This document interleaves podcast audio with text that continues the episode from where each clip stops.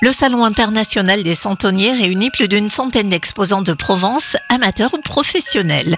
Chaque année, un pays est invité. Cette année, c'est l'Espagne qui présente notamment des dioramas. Guy Aubert est le président de l'association des centonniers d'Arles. Alors, le diorama, ce sont des boîtes en 3D. Il y a une profondeur, il y a une recherche. Et le diorama, c'est une spécialité euh, catalane. Donc, ils mettent, si vous voulez, une nativité en boîte. Alors que nous, on fait une nativité sur une table, sur un meuble. Eux, c'est dans des boîtes. J'ai bien aimé les cases où on voyait que c'était profond alors que pas du tout, c'était juste une boîte euh, avec des centons dedans. Il y a vraiment euh, un esprit de perspective, il y a du relief.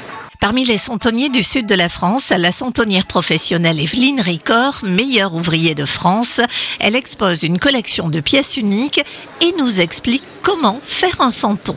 D'abord, c'est une histoire de sculpture. Vous prenez de la terre, vous montez un sujet, il faut passer au plâtre, il faut être aussi mouleur. Et puis après, il faut être peintre. Il faut savoir manier les couleurs. Il y a des moules et tu dois prendre euh, comme un plâtre et tu le mets euh, dans le moule et t'attends que ça sèche et après tu le démoules et tu peux le peindre. Des pièces originales attirent l'attention, notamment celles faites en quignon de pain ou en coquillage.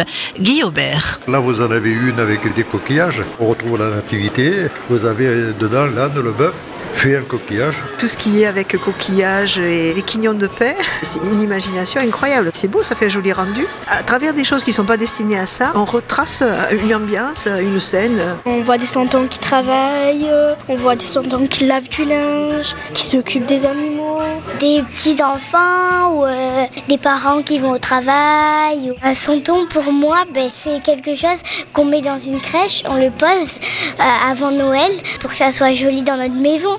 Au total, ce sont 500 pièces qui sont exposées. Et pour admirer toutes ces créations, rendez-vous jusqu'au 14 janvier à la chapelle Sainte-Anne à Arles.